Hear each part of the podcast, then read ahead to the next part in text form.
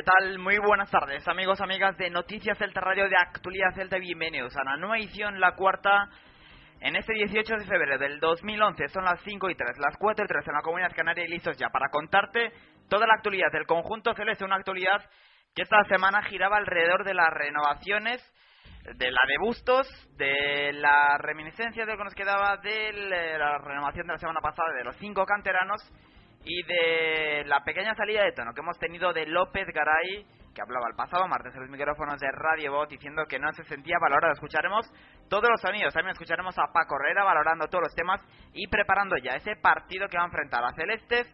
Y a Tiranfeños mañana a partir de las 6 de la tarde en el Municipal de Es Un partido necesario para el Celta en el sentido de que tiene que volver a encontrarse con la victoria después del último empate en casa del Córdoba, un empate a nada, a cero en el último partido de los celestes que eh, lo sitúa con 48 puntos a uno de liderato esa oportunidad perdida de colocarse líder después del pinchazo de los vallecanos. Por cierto lo comentaremos en Lenco Cursal o a punto de meterse en ella después de, de todas las deudas de Ruiz Mateos.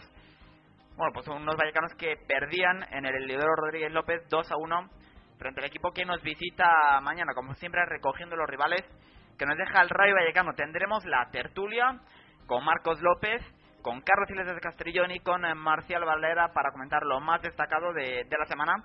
Y también tendremos una última sección con Carlos Iglesias, dándole un meneo a lo más destacado en la Liga Delante. Todo esto hasta las 6 de la tarde, cuando sean las 5 Canarias, les habla Alejandro Reza. Comenzamos en Actualidad Celta.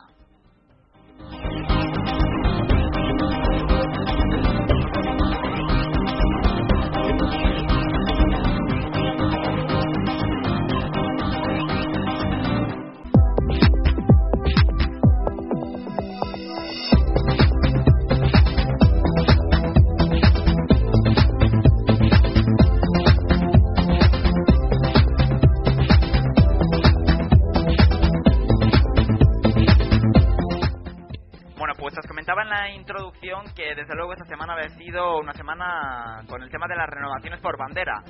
Continuando con lo que sucedía hace un par de semanas en eh, el día en el que Carlos Mourinho renovaba a cinco jugadores de la cantera. Este viernes, el pasado, no tuvimos programa, así que os hacemos rápidamente una pequeña síntesis. La renovación de cinco jugadores de la cantera, de Dani Avalo, Jonathan Vila, Yago Aspas, Alex López y Hugo Mayo, hasta 2015 y 2016. ¿Hasta 2015 quién? Dani Barlo, Jonathan Vila Yago Aspas. Y hasta 2016 Alex López y Hugo Mayo. Roberto Lago también eh, se iba a unir a este quinteto. Pero bueno, según nos comentaba el presidente Celeste, problemas con el agente han impedido estar al jugador del Calvario en esa rueda de prensa que daba, nos digo, el presidente con todo el Consejo de Administración y estos cinco jugadores un eh, Carlos Mourinho que desde luego se sentía muy orgulloso de esa, de esa cantera y aseguraba que si el Celta suba a primera, eh, la principal apuesta del club, mm, además de intentar reforzarse, va a ser seguir, apostando por una cantera que tantos y buenos frutos está dando. Escuchamos al presidente celeste en esa renovación, en esa renovación en masa de cinco jugadores de la cantera celeste. Creemos que van a tener una relevancia muy importante si el equipo esté en la categoría que esté. Confiamos plenamente en sus cualidades, confiamos en su fútbol y confiamos sobre todo en ellos como personas. Por tanto, creo que es importantísimo este paso, importantísimo. Los jugadores quedan más o menos con contrato hasta el 2014, Joel Túñez y Tony, quedan hasta el 2015 Borja Yago, Tony, y quedan hasta el 16 Alex y Hugo. Hay algunos jugadores que quisieran estar aquí, pero no pueden. Es el caso concreto de Roberto Lago, que ha hecho un esfuerzo grande también para poder estar con nosotros, pero tienen eh, todo el acuerdo no se puede llevar a cabo porque tiene problemas con su representante y por tanto no puede estar en este acto ni, nosotros podemos considerar que está firmado porque no tenemos nada firmado pero sí que hubo muchísima negociación por delante para que pudiera estar aquí pero por imponderables no ha podido ser así bueno, ahí tenemos al presidente, se armó un poquito de lío al eh, decir eh, de qué año a qué año renueva cada uno. Eh, os lo repito yo, hasta el 2015 Dani Avalo, Jonathan Yago Aspas y hasta el 2016 Alex López y Hugo Mayo. Comentaba lo de Roberto Lago y también eh, comentó en rueda de prensa el presidente Celeste una oferta mareante que había llegado al club, una oferta tan muy interesante tanto para el jugador como para la entidad celeste y que bueno, eh, el jugador, el propio jugador había decidido que él se quería quedar aquí, que quería lograr ese, ese ascenso con el Celta, con lo cual iba a rechazar esa oferta. Al día siguiente descubrimos quién era, era Roberto Trasorras, uno de los puntales de este Celta que reconocía que él había sido quien había recibido la oferta, no aclaró el nombre del equipo, pero sí que dejó entrever que desde luego era un país mm, económicamente muy potente y por las características más o menos que se han podido averiguar, se supone que es un país del país de un equipo árabe con que intentaría llegar aquí al Celta o fichar al jugador de Lugo con esos eh, famosos petrodólares. Ahí estaba esa oferta mareante a Trazorras. Eso la semana hace dos semanas. Esta semana llegaba la renovación de Cristian Bustos un jugador desde luego eh, elemental, eh, básico en el esquema de Paco Herrera, desde que justamente va a hacer este partido una vuelta en Tenerife, decidió colocarlo en el medio centro y desde esas mm, ha jugado en todos los partidos, un, el auténtico cortacésped de este Celta y que jornada a jornada nos sigue dejando auténticos detalles de, de un superclase.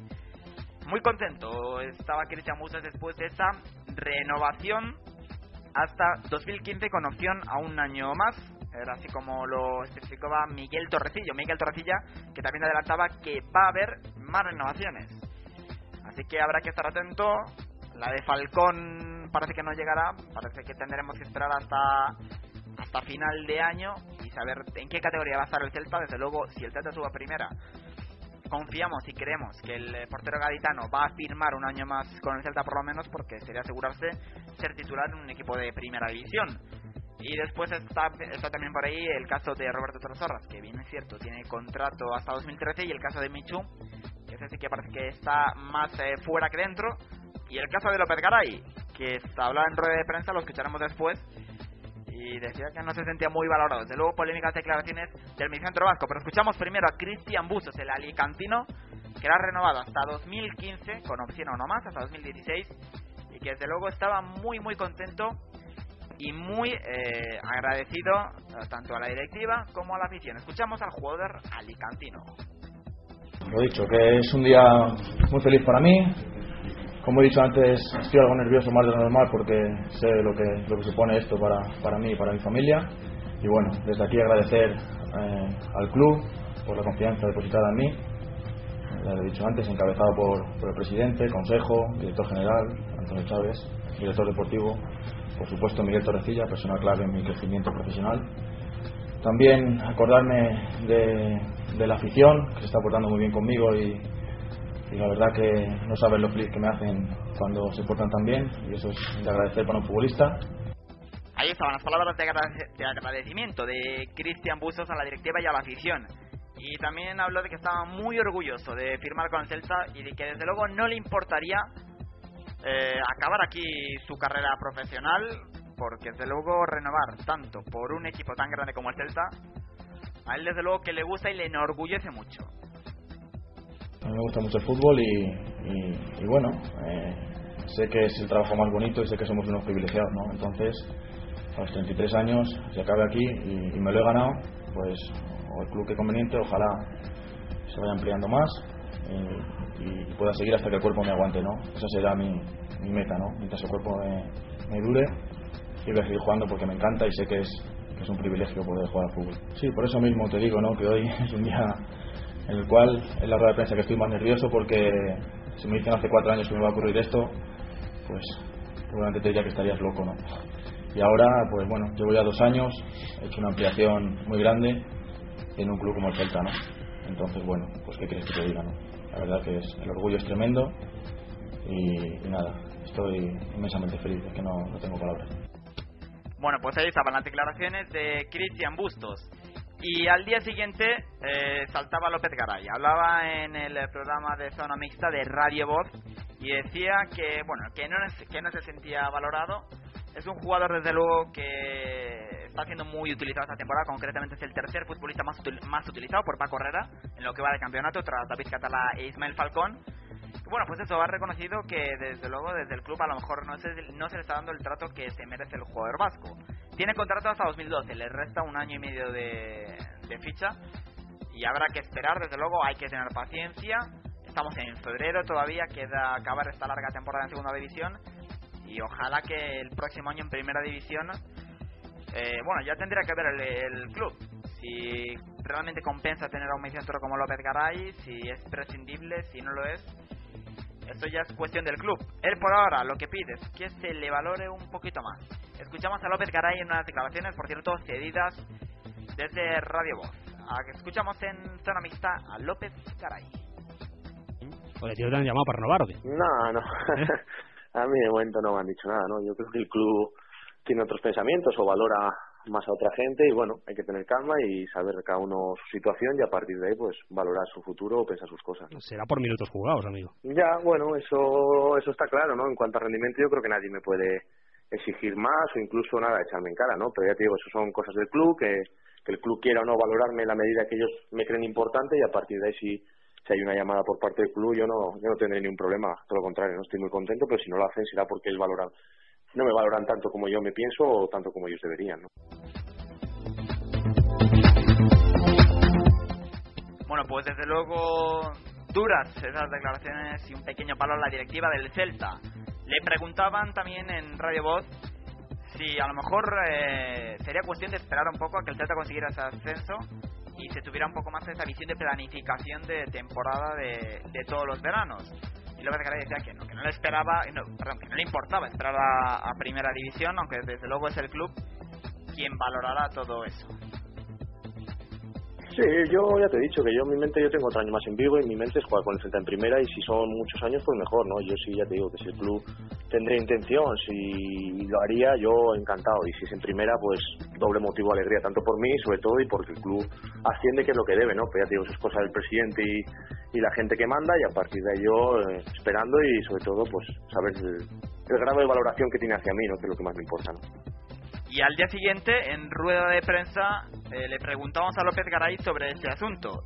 Y él, eh, desde luego, comentaba el jugador vasco que él cree que no le va a afectar al equipo, al club, pues eh, puede que sí, puede que no, desde luego tienen visiones distintas.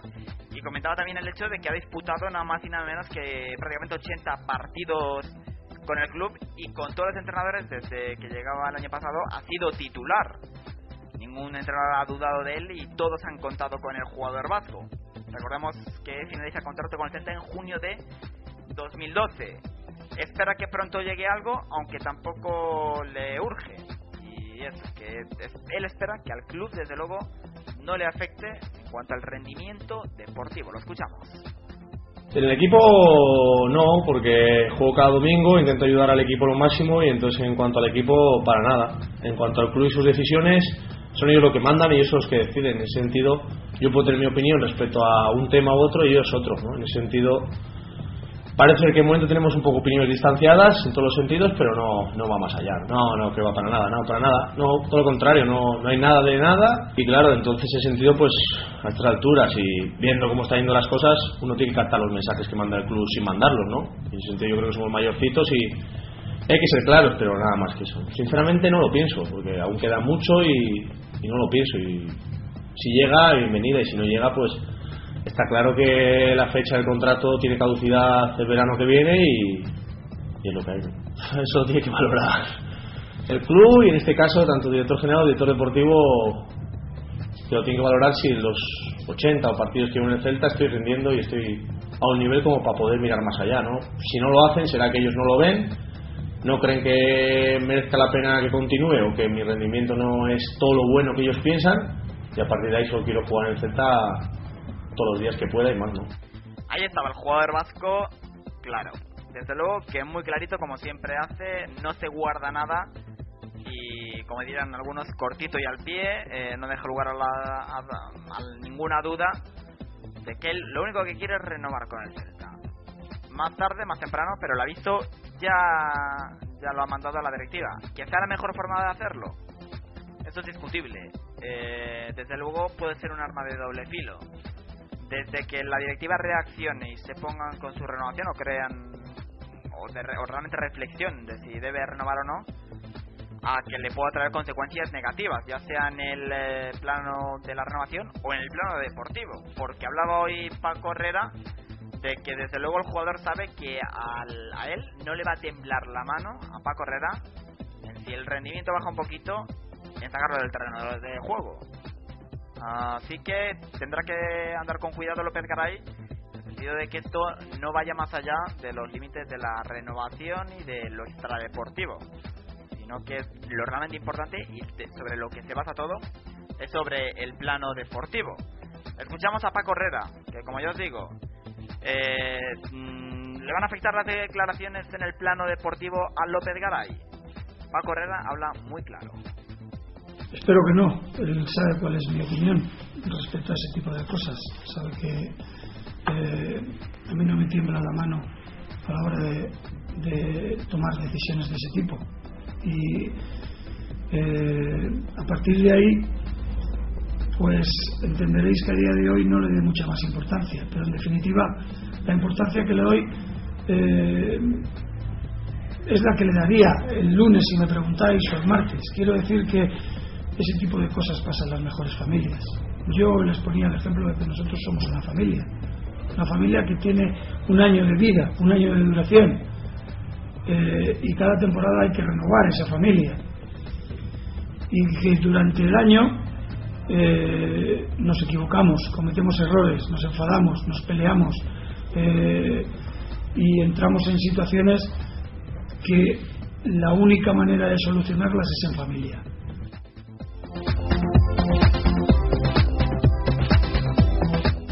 Interesante el símil que hacía Paco Herrera con el equipo y la familia y todo lo que se tenga que resolver desde luego se hará de puertas para adentro. Paco Herrera al que le surgen los problemas. Si tenía previsto el técnico celeste eh, plantear de inicio frente al Tenerife el 11 ideal del Celta, el 11 de gala, pues parece que se le van a torcer un poco las cosas. En defensa ya han surgido los primeros problemas. Hugo Mayo caía lesionado esta semana. Mm, No es una baja confirmada al 100%, habrá que esperar a mañana. Pero sí, desde luego, es un problema, porque en ese puesto de lateral derecho tenemos a Murillo, que hoy le dieron el alta, ya entró a la convocatoria, entró en esa convocatoria para el partido de mañana. Pero claro, la forma física, eh, aunque desde el club se dice que es buena, que es bastante buena, eh, no está al nivel del resto de sus compañeros, evidentemente, lleva sin jugar desde noviembre. Y tampoco ha entrado en la convocatoria Víctor Vázquez, con lo cual, desde luego, Paco Herrera se la va a jugar a dos cartas. O forzar a Hugo Mayo, o intentar que Murillo llegue lo más, eh, lo mejor de forma que pueda y también forzarlo un poquito en ese plano de que intente ponerse al nivel del resto de sus compañeros. Desde luego, eh, intensa esa duda que va a tener el técnico celeste para el puesto de lateral derecho en el partido de mañana. Pero ya digo, habrá que esperar a las pruebas que se le realicen al jugador de Marina, Hugo Mayo, mañana y a partir de las cuales se decidirá si el técnico celeste utiliza a Hugo Mayo o a Ander Murillo en ese puesto de lateral derecho. Escuchamos al Mister Celeste.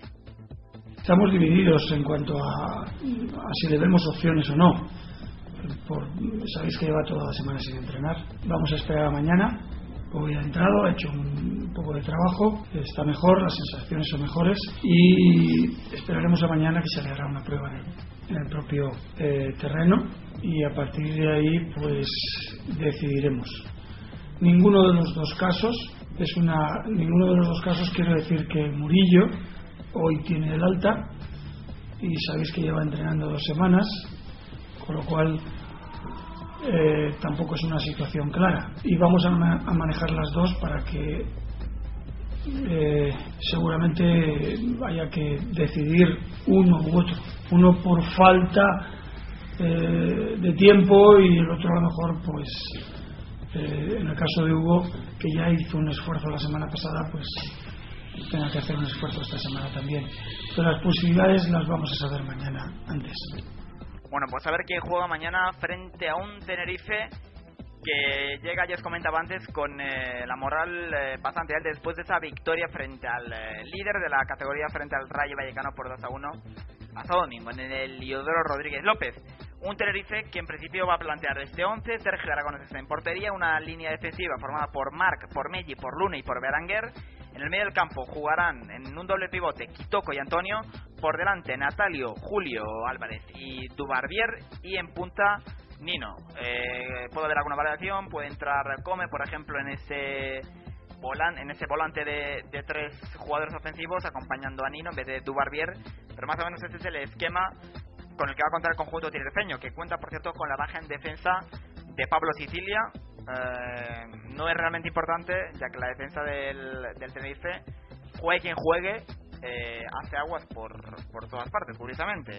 Hablaba Paco Herrera de este equipo de un Tenerife ahora mismo se encuentra en el mejor momento de la temporada y que el técnico celeste recuerda así de su último partido eh, que jugó contra ellos hace dos temporadas un planteamiento por lo menos de un equipo que tenga 4 más 2 por detrás, por lo menos, y contra. Y contra. Es lo que espero, que es algo que además Antonio Tapias lo maneja muy bien y que lo hace muy bien.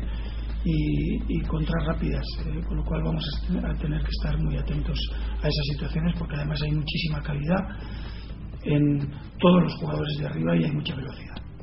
Pues desde luego que sí, habrá que estar atentos a esa, sobre todo, parte ofensiva del Tenerife. Yo decía antes que la parte de atrás hace bastantes aguas, lo cual lo puedo aprovechar muy bien Quique de Lucas, que vuelve a la convocatoria de este Celta, una convocatoria a la que yo decía antes, están, con, están todos los jugadores, los 21, Ander Murillo que vuelve tras recibir el alta, el, el alta médica, perdón, y de Lucas que vuelve también una vez cumplida su sanción y la duda de Hugo Mayo que mañana será sometido a una última prueba no está Víctor Vázquez, que jugará con el filial. Hasta aquí la parte de la actualidad, hasta aquí todas las eh, noticias. Ahora, una pequeña pausa y continuamos con la tertulia, con el análisis, con Marcos López, con Carlos Iglesias Castellón y con Marcio Varela. Todo aquí en Actualidad Celta y Noticias Celta Radio.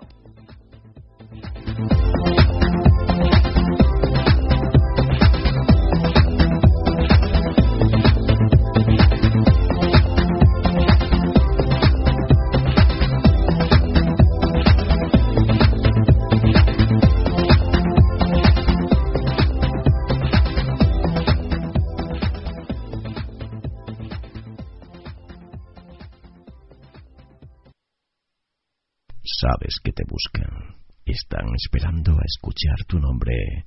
Quieren saber dónde estás. ¿A qué esperas? La publicidad te descubrirá. Anúnciate en nuestra emisora. Le informaremos sin compromiso.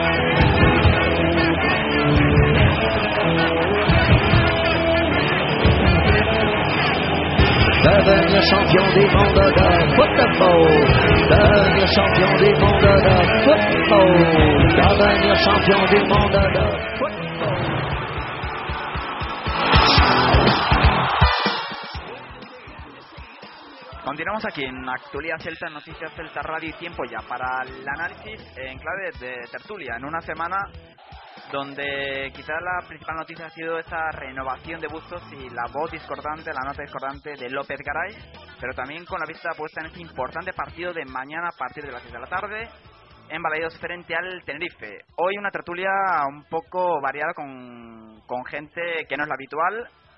Sí hay uno que ha venido participando en varias tertulias, es Marcos López del Fótbol del Celta. Marcos, ¿qué tal? Muy buenas tardes. Hola, buenas tardes. Tenemos también a Marci Varela, que creo que ya participó en alguna tertulia, ¿no, Marci? Marci, ¿qué tal? Muy buenas tardes. Muy buenas, sí. En una ocasión ya puedo estar aquí. Y hoy estrenamos a un colaborador que va a hacer una sección que se la presentamos después, va a hacer un pequeño meneo a la Liga Adelante.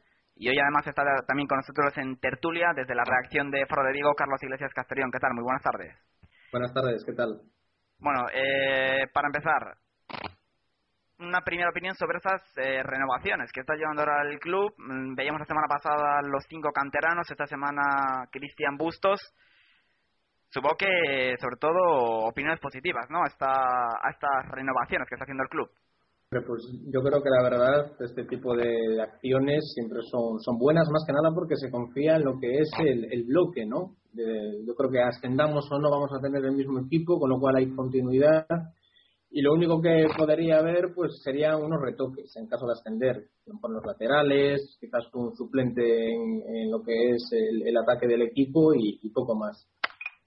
Sí, por mi parte creo que también es positiva las renovaciones, sobre todo a los canteranos, porque había jugadores con contratos eh, muy bajos, yo creo que es el caso de Alex Mayo y quizás también lo que busca el club es aumentar las cláusulas para, como decía Torrecilla, eh, que no llegue un club y te lo lleve con 3-4 millones de euros, sino que el Celta siempre pueda negociar. Luego quizás lo que no me ha gustado tanto es que se estén haciendo tan de golpe y en tan poco tiempo porque creo que eso puede causar malestar en algunos jugadores, como ha sido el caso de Garay, y que en un futuro el Celta, si las cosas van mal y llega un nuevo entrenador o algo y no le gusta lo que hay, el Celta tiene atadas las manos en el sentido que son contratos muy largos y, veremos cómo se solventan luego. Pero ya digo que la apuesta por la cantera parece clara y bueno, yo creo que un poquito más de calma, que estamos en febrero y quizás a lo mejor algunas renovaciones se podían dejar para bien acabada la temporada en mes de mayo o junio. Sí, bueno, eu as valoro moi positivamente, xa comentei a semana pasada que me parecía que era máis unha posta en escena que outra cousa, é dicir, eh, pois eh, demostrarlle a afección e incluso a outros equipos tamén, non? Que se vai a seguir contando con este bloque, que, que esos mm, os canteranos especialmente, non? Quizás a de Bustos ven enmarcada en outro tipo de, de, de cuestións, pero a dos cinco canteranos de golpe, eh, seis se contamos a Roberto Lago, que tamén estaba mm, estaba en principio en, ese, en esos candidatos e ao final, bueno, por problemas co, co representante pois non renovou pois eh, creo que é unha reivindicación de, da canteira, de, de un proxecto de futuro. Eh, Eu non comparto con Marci o, o medo a, a ese tipo de renovacións. Me imagino que os salarios tampouco van a ser moi altos, é dicir, prácticamente eh, a maioría deles se van a, van a manter un, un soldo parecido, en caso de ascender a primeira evidentemente subirá, é, é certo que o clube necesita algo de maniobrabilidade en un futuro, non? De cara a, pois, pois a facer un equipo e que non que non te vexas pois de algún modo limitado porque tes moitos xogadores en en en nómina, non? Pero en líneas xerais valoro de forma positiva, especialmente polos canteiráns, eh, dende logo é un, un reforzo moral para os que veñen por atrás, para, para que sepan que se fan ben, pois poden ser o primeiro equipo e contarán con eles, incluso en primeira división, e por tanto creo que creo que sí que é positivo Eh, bueno, o tema de López Garay é un tema un tema delicado, pero pero bueno, hai que ter en conta tamén que a edade de Garay non é a mesma que de Bustos a hora de renovalo a largo plazo. Hablemos ahora del tema de López Garay. Yo me quiero quedar con lo que dijo Marci. Estoy de acuerdo en el tema de que yo creo que se, están haciendo demasiados de golpe y sobre todo con jugadores que a lo mejor pues no urge tanto renovarles el contrato. Eh, y sí, por ejemplo, veo a lo mejor más necesario hablar, ir sentando ya las bases de la renovación, por ejemplo, de jugadores como Falcón, que sí, yo creo que es una piedra, un- una base importante de, este equipo y, acaba contrato este año. No sé cómo, cómo lo veis. Hombre, yo creo que Falcón a lo mejor en estos momentos no le interesa renovar porque sabe que en, junio, en el mercado de, fichajes, va a tener opciones de fichar por un primera, ¿no?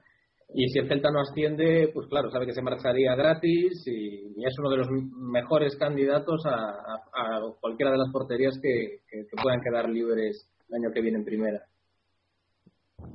Yo no estoy muy de acuerdo con Carlos porque yo creo que la portería es un puesto muy especial, eh, muy diferente de un jugador de campo y creo que Falcón sí que le gustaría renovar, pero eh, yo creo que es más parte del club en el sentido de que la ficha de Falcón es de las más altas de la plantilla y parece que hacer un esfuerzo ahora sin saber dónde está en el equipo pues puede desestabilizar un poco la economía. Y decía también lo de la situación de las porterías porque no hay ni un solo equipo en primera que le garantice a Falcón llegar y ser titular. Y creo que para estar de primera en un suplente, a lo mejor a Ismael sí que le compensaría, aunque seguir en el Celta, aunque estuviera un año más, porque sigue siendo titular y va a seguir contando con minutos y más oportunidades. Di- Díselo a Pinto. Ah. También, claro, por eso digo que a veces no, no es tanto el te- es que la portería es muy especial, nu- nunca te puedes garantizar jugar y Pinto, pues oye, salió, fue al Barcelona, le va muy bien, pero juega muy poco, aún así, oye, la Copa le, le da minutos. Sí, bueno, bueno, quizás Pinto por la edad que ten pois é un retiro dorado, non? En Barcelona, non? É dicir, tampouco creo que fose con perspectiva de xogar. Dorado, dorado. que O, o tema de o tema de Falcón resolverase no momento que no momento que Celta pois sepan que categoría vai estar para o ano que ven? Se o Celta sigue en segunda, evidentemente Falcón non vai a renovar porque non se vai a poder pagar o que o que o millor pode conseguir sendo libre eh, para o que ven o equipo de primeira que xa titular o suplente. E se se ascende eu creo que o Celta si vai facer un esforzo e, eh, e Falcón creo que en ese caso si vai si vai aceptar eh, si vai aceptar. Eu creo que o tema de Falcón non vamos a saber nada hasta hasta maio ou xuño e tampouco creo que el se, se poña a negociar con outros clubes mentras tanto. Tema parecido un poco al de Michu veis similitudes con el tema de Falcón con el tema de Michu no porque sí, perdón que Sí, Michu que la intención del club y la del propio jugador creo que es no seguir eh, la empresa que lleva a Michu, que es el grupo Bahía, la intención que tiene es más de venderlo que que se quede. El jugador, como dijo el presidente, ni siquiera le fue al club a decir que quería renovar o se quería ir. Así que yo creo que dependerá mucho del futuro del club y de las futuras ofertas que tenga Michu. Si Michu llega el 30 de junio, mm, el Celta no le va a renovar y él no tiene mejores ofertas, a lo mejor irá a la oficina y diciendo yo quiero seguir que vamos a estar en primera. Creo que es un tema muy diferente. Yo creo que tampoco al club le hace mucha falta Michu, lo digo con toda sinceridad. Creo que hay jugadores por delante de él, incluso me atrevería a decir que de media punta estamos sobrados y quizás con el sueldo de Michu que nos ahorraríamos yo ficharía otra cosa, en caso de estar en primera. Sí, eu opino moi, moi parecido a Marcio, creo que o tema de, de Micho eh, é totalmente o contrario que, que o tema de Falcón non? o tema de Falcón hai interés por dúas partes máis ou menos, pero hai interés por dúas partes. No caso de Micho non hai interés eu creo que por ninguna das dúas non? o club tampouco vexo moi preocupado. Quizás o club lle hubiese gustado vendelo este mes de enero non puido ser.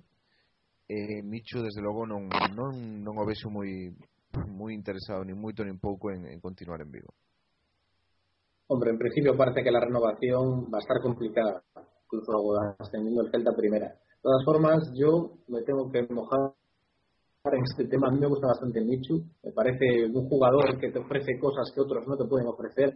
Lo que sí es cierto es que no, no enamora la grada con esa actitud, con esos andares de jugador NBA.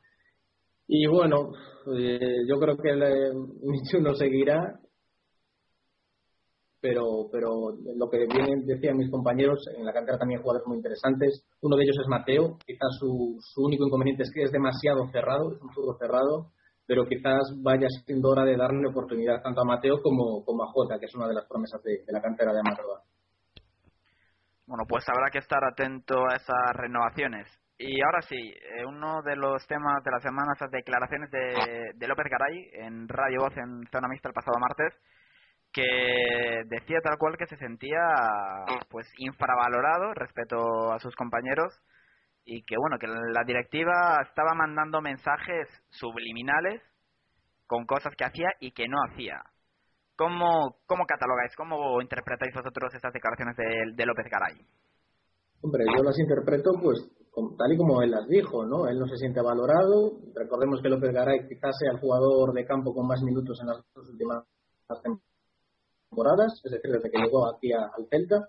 Y hombre, yo también no creo porque él se da tanta prisa por renovar, pero también es cierto que quizás los medios, los micrófonos no sean la mejor manera para, para decir este tipo de cosas, ¿no? A lo mejor debería resolverlas más pues con Torrecilla o, o con quien sea.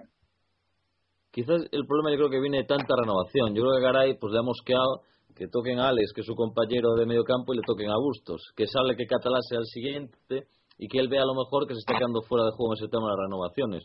Creo que cada jugador tiene un contrato y claro, si tú ves que a Bustos en 2013 la amplías, él a lo mejor piensa, yo se me acaba en 2012 porque a mí no me revisan, pero claro, también él tiene tres años más que Bustos, cosa que hay que que está con 30, acabaría con 32 su contrato. Para mí es un jugador que en primera división, si el Celta ascendiese, yo creo que no da el nivel, es decir, no lo veo como un jugador para primera división. Y supongo que el club eh, también se estará planteando eso. Garay tiene contrato hasta 2012, puede seguir hasta que llegue ahí y cuando llegue ese año terminar su relación con el Celta, que, que al final a él también lo dejó en primera, es una oportunidad y por ahora tiene contrato y no creo que el Celta en el mercado de verano, si, si llegamos a estar en primera, lo, lo venda. Sí, eu creo que máis alá de si ten razón de si o están infravalorando ou non, máis alá de todo eso, realmente creo que se equivocan na, na, nas formas, non? É dicir, non creo que sea nada conveniente para él tampoco salir eh, salir en rueda de prensa o, o, ante un medio de comunicación diciendo diciendo ese tipo de cosas porque no vaya a ganar nada realmente no ni, ni vaya a conseguir que, que haya una presión para que lle ofrezcan a renovación nin, nin, é decir, non, non vai a sacar ningún tipo de ventaxa de eso non? o mellor é iso, falar, falar as cosas eh, dentro con Torrecilla, con, con Mourinho con, con quen teña que falar pero non desde logo así en rueda de prensa, non vai a ganar nada.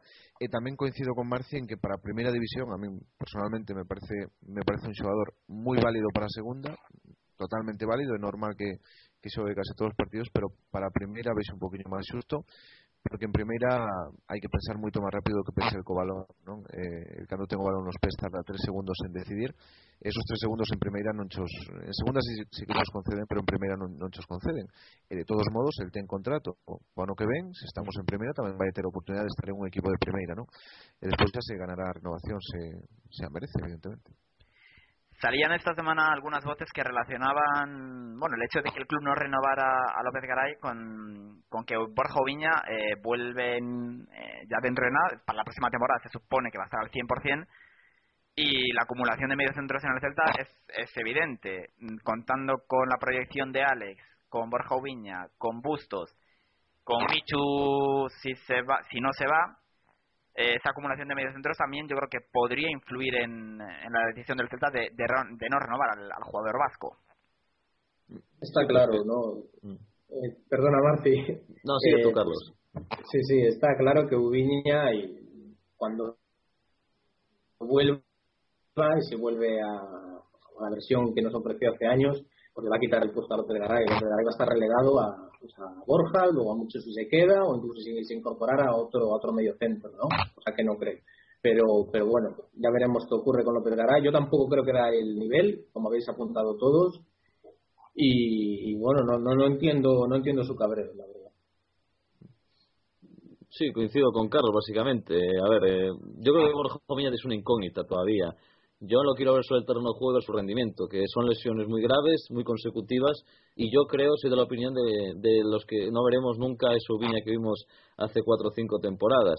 Viendo cómo esté Ubiña, pues Garay podría tener un papel en segundón, pero aún así las plantillas son de 22, 23 jugadores y siempre hace falta tener fondo armario y creo que Garay pues sería un buen sustituto, pero pese a todo no hay que armar mucho lío porque acaba el 2012 y estoy diciendo que este verano no va a pasar absolutamente nada con él. Quizás por eso se haya equivocado porque habría que tener tranquilidad y aquí lo único que podrían hablar serían Falcón y Micho, que son los que acaban en junio y podrían pedir prisa.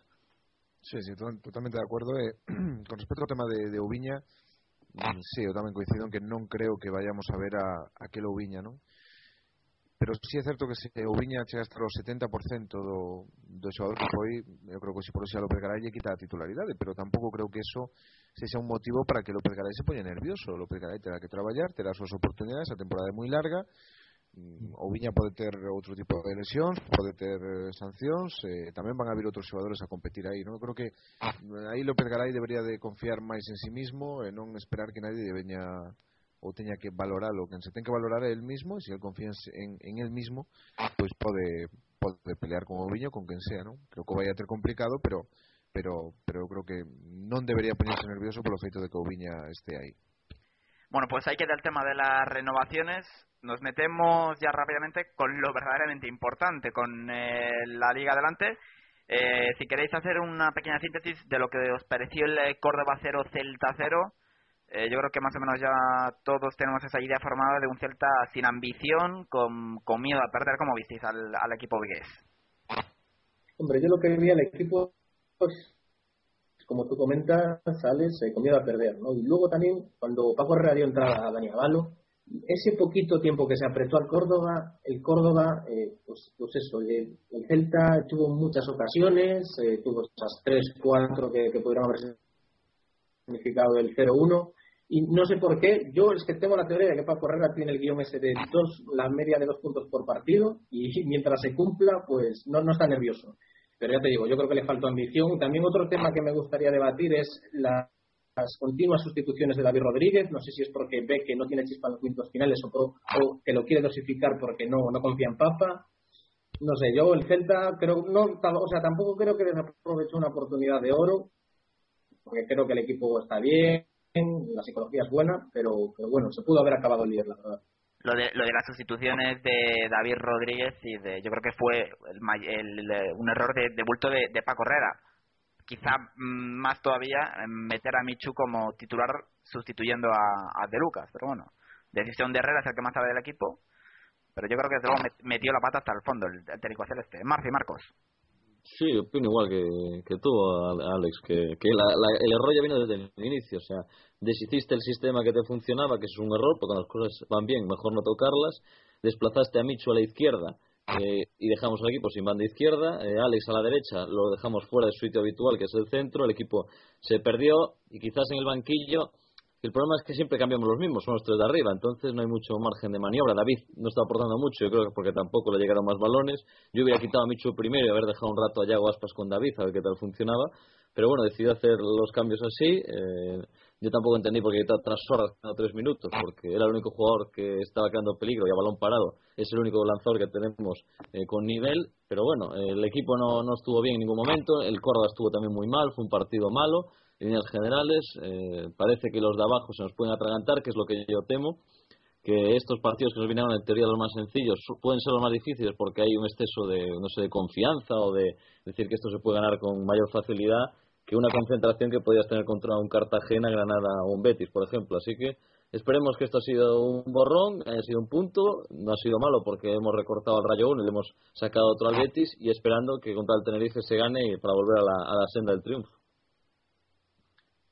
Sí, ou máis ou menos na, na línea do que do que comentades todos, pois Herrera cometeu bastantes errores o outro día, foi eh, habrá que o traballo esta temporada está sendo fantástico de Paco Herrera, pero bueno, outro día creo que se equivocou desde o principio hasta o final, desde poñer a Micho de titular, de despois sacar a David antes de tempo, eh, cando a quen tiña que sacar era a Micho, despois eh, bueno, meter a Yaguaspas eh, con Micho que despois se obliga a meter rapidamente a Valo, con Valo o equipo mellorou, pero se ha quedado pouco tempo, o estado de césped tampouco estaba ben, E creo que o mellor resumen para o partido do outro día é o resultado. Córdoba 0, Celta 0.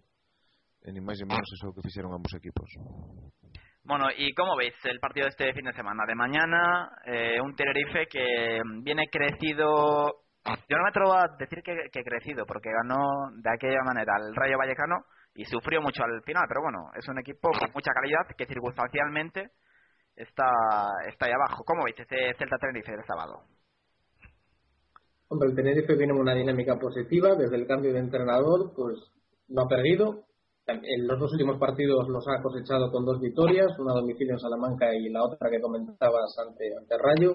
Tiene una baja importante, que es Pablo Sicilia, que confía bastante en el Antonio Tapia.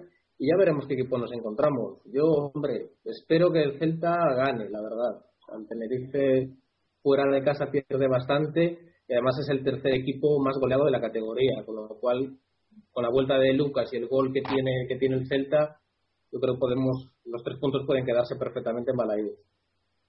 Sí, es importante decir ese dato, que defensivamente el Tenerife tiene una línea muy floja, aparte que pierda por Sicilia, Beranguer no me da ninguna seguridad como lateral izquierdo, tampoco Luna me parece un grandísimo central, Así que yo veo bastantes debilidades atrás. Creo que el partido contra el Rayo no mereció ganar, que fueron dos acciones circunstanciales que decidieron el partido porque el Rayo tuvo bastantes ocasiones. Pero que es un equipo de medio campo hacia arriba, eso sí, muy peligroso, con mucha calidad, que como nos pillan a la contra nos pueden hacer mucho daño. También habrá que estar pendientes de, de cómo llegamos en defensa también nosotros. Pero creo que el Celta debe ganar, es más equipo, ya lo demostramos en la ida allí ganando 0-2. Y si quiere estar arriba, al fin y al cabo, no solo hay que ganar a los de arriba, sino también a los de abajo, porque Los de abajo te van a quitar muchos puntos a final de año porque ellos sí que van a tener que pelear como perros para conseguir la salvación. Sí, también creo que podemos podemos ganar este partido, debemos ganar este partido, ¿no? Por, por, por la dinámica dos equipos. Eh, non hai dúda de que o Tenerife ten unha plantilla unha plantilla interesante, pero está claro que non están vivindo o seu mellor ano e cando as cousas van mal, eh, normalmente tenden a ir todavía peor ou, ou, ou non, ir, non, non ir a mellor. Non outro día contra o Rayo, pois pues, efectivamente gana con dos goles, un penalti bastante dudoso, é, un, é unha cantada de, de Arribas eh, do defensa e, e con 2-0 a favor pois estaban como flanes, non estaban moi moi nerviosos, presos de ansiedade e creo que con eso ten que xogar o Celta. O Celta non ten esa ansiedade, ou polo menos non debería de ter esa, esa ansiedade, e eles saben que o Tenerife sabe que unha derrota pois pode ser eh, pode ser peligroso, por tanto quizás hai que xogar un pouco con eso, non? Con coa psicología eh bueno, pois apretalos e intentar eh, marcar un gol canto antes sería fundamental, marcar un gol nos primeiros 20 minutos e a partir de aí eles por debaixo no marcador, pois eu creo que sí que iban a sufrir moito, non? Creo que eh, sí podemos ganar, pero hai que respetar evidentemente o Tenerife, respetar os seus xogadores, Nino sempre eh, en Balaidos sempre suele facelo ben e bueno, pues eh, aí terá que estar Vila a ver se repite a actuación de, do partido de, de ida. Bueno, pues ya para terminar, eh, resultado, porra, Marcos. Pois vamos a poñer un Celta 2, Tenerife 1, goles de David e de Lucas. Marci, 3-1. 3-1. Y Carlos, 2-0. Hay que decir los goles.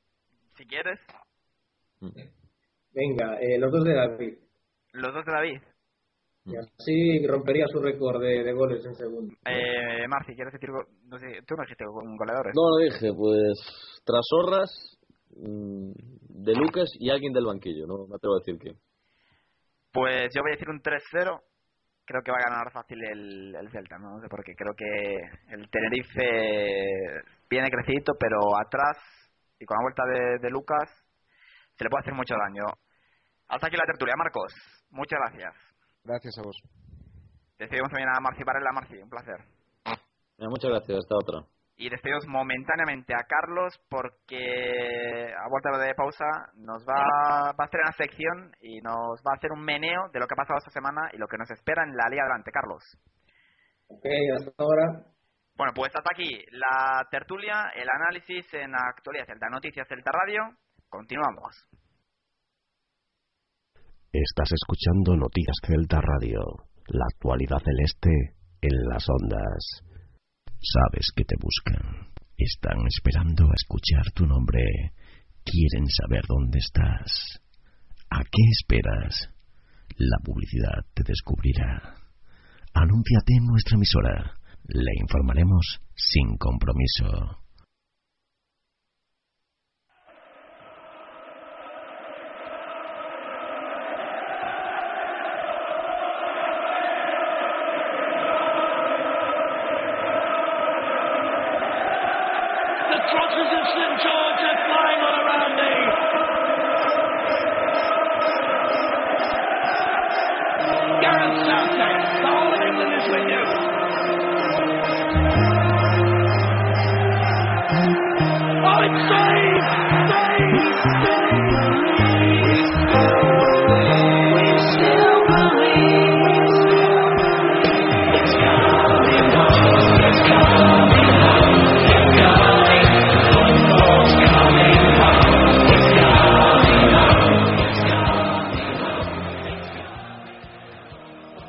Continuamos aquí en Actualidad Celta, en Noticias Celta Radio, y os decía antes que íbamos a estrenar sección con Carlos Iglesias Castrillón desde, desde Faro de Vigo.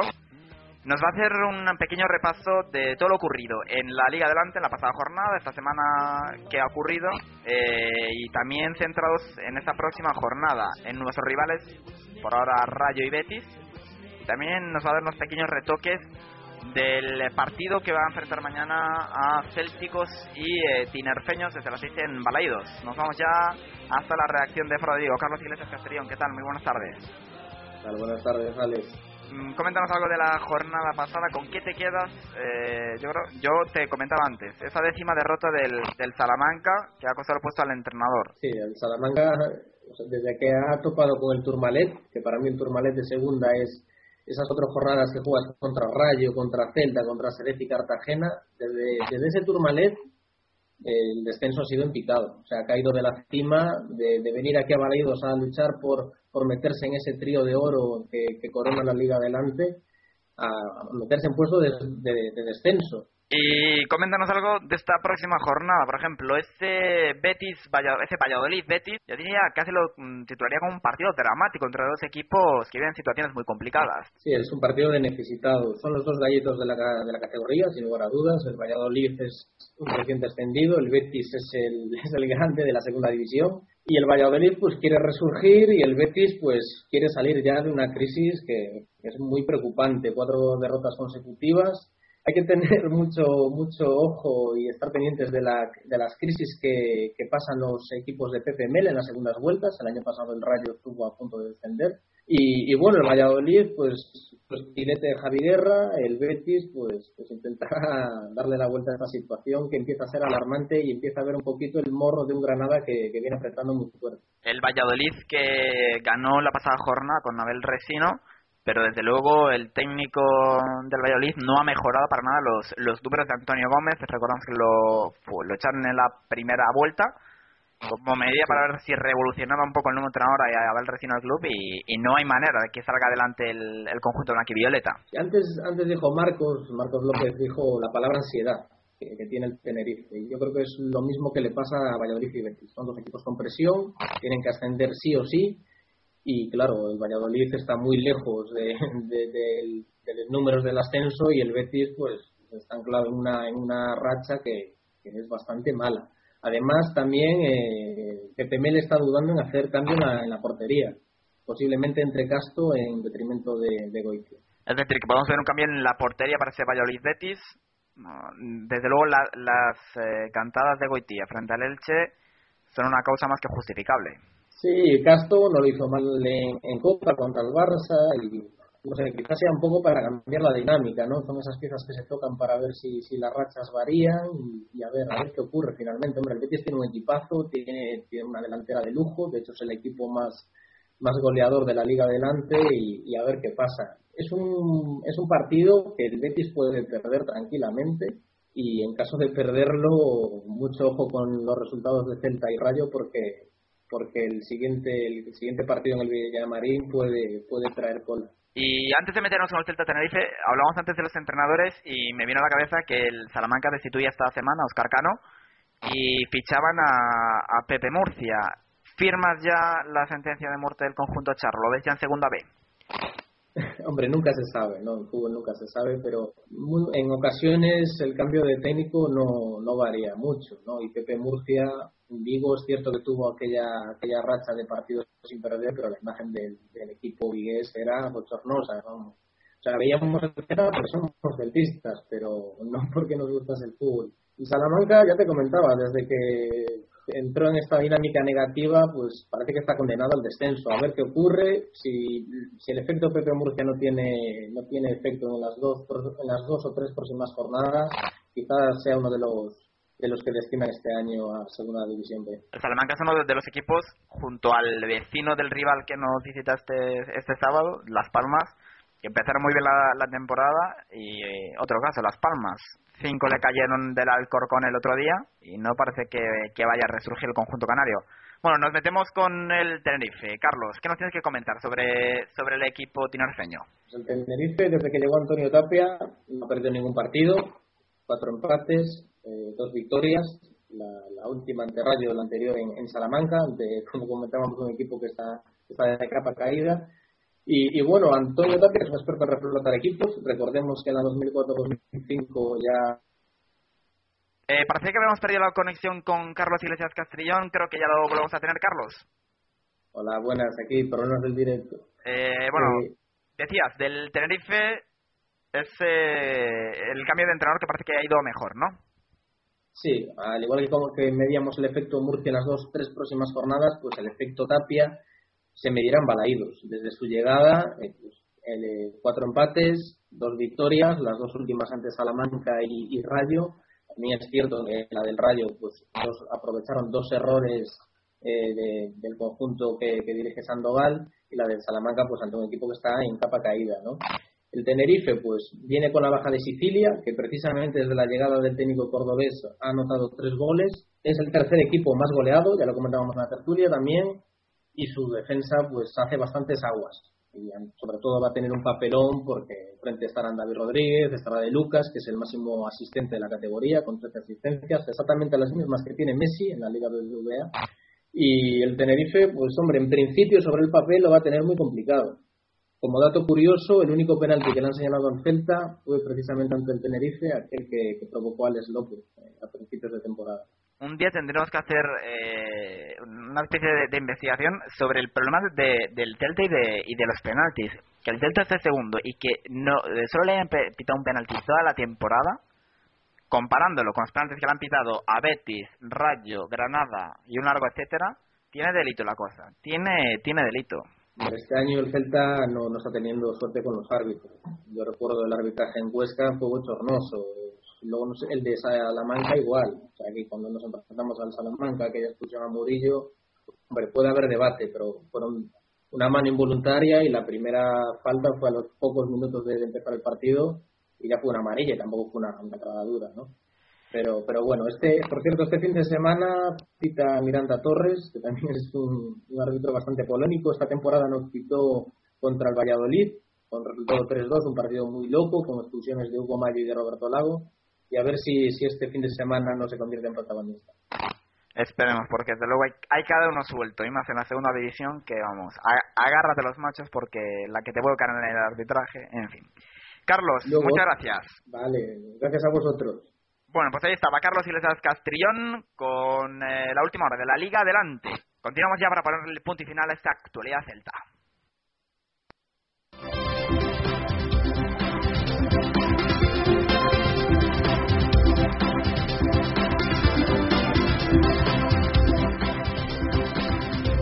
Llegamos a las 6 y 3, a las 5 y 3 en la Comunidad Canaria y ahora ya para ponerle el cierre a esta actualidad Celta, Noticias Celta Radio del este 18 de febrero del 2011.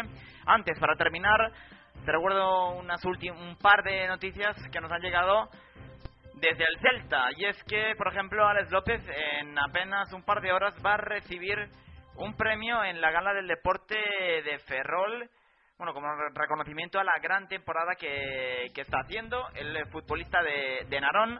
Esa gala, esa decimonovena gala del deporte de Ferrol que se celebrará este viernes a partir de las eh, 8 de la tarde, concretamente el Céltico recibirá el premio al mejor futbolista en eh, categoría masculina. El centrocampista celeste, bueno, recibirá un galardón que reconoce su capacidad de superación, sus grandes condiciones y el fantástico año 2010 que realizó en el que fue primero una de las grandes eh, referencias del filial para convertirse después en un jugador con gran protagonismo en el primer equipo del Real Cruz Celta. Y por último, te comento una iniciativa del Real Cruz Celta y de la Federación de Peñas que lanzan una iniciativa para lograr que el estadio de Balaidos se tiña de celeste este sábado en el importante partido ante el Tenerife, para reforzar y multiplicar esa onda celeste, que es como se llama así la iniciativa, en la tienda oficial del club. Los aficionados podrán adquirir banderas eh, por solo 5 euros y bufandas por tan solo 6, unos precios muy muy especiales y, asequibles, perdón, para esta ocasión. Hasta aquí, actualidad Celta, a las 6 y 5, 5 segundos para llegar a las 5 y 5 en la Comunidad Canaria. Recordándote ese partido, mañana hay que llenar Balaídos, si quieres con esta iniciativa de Onda Celeste, pero mañana hay que ir sí o sí al Municipal de Balaídos para animar al Celta que tiene un compromiso, eh, no voy a decir fácil, pero tampoco voy a decir muy difícil. Es un partido que tienen que ganar los hombres de Paco Herrera para seguir ahí, para seguir luchando por este ascenso directo y para seguir haciendo creer y haciendo ver a la afición de Vigo que este año sí, que este año es el año en el que el Celta vuelve al lugar del que nunca debió salir, de esa primera división. Eso ha sido todo, les hablo encantado de Alejandro Reza, volvemos la próxima semana, el viernes a las 5 de la tarde con más actualidad con más actualidad Celta, aquí en Noticias Celta Radio. Muchas gracias.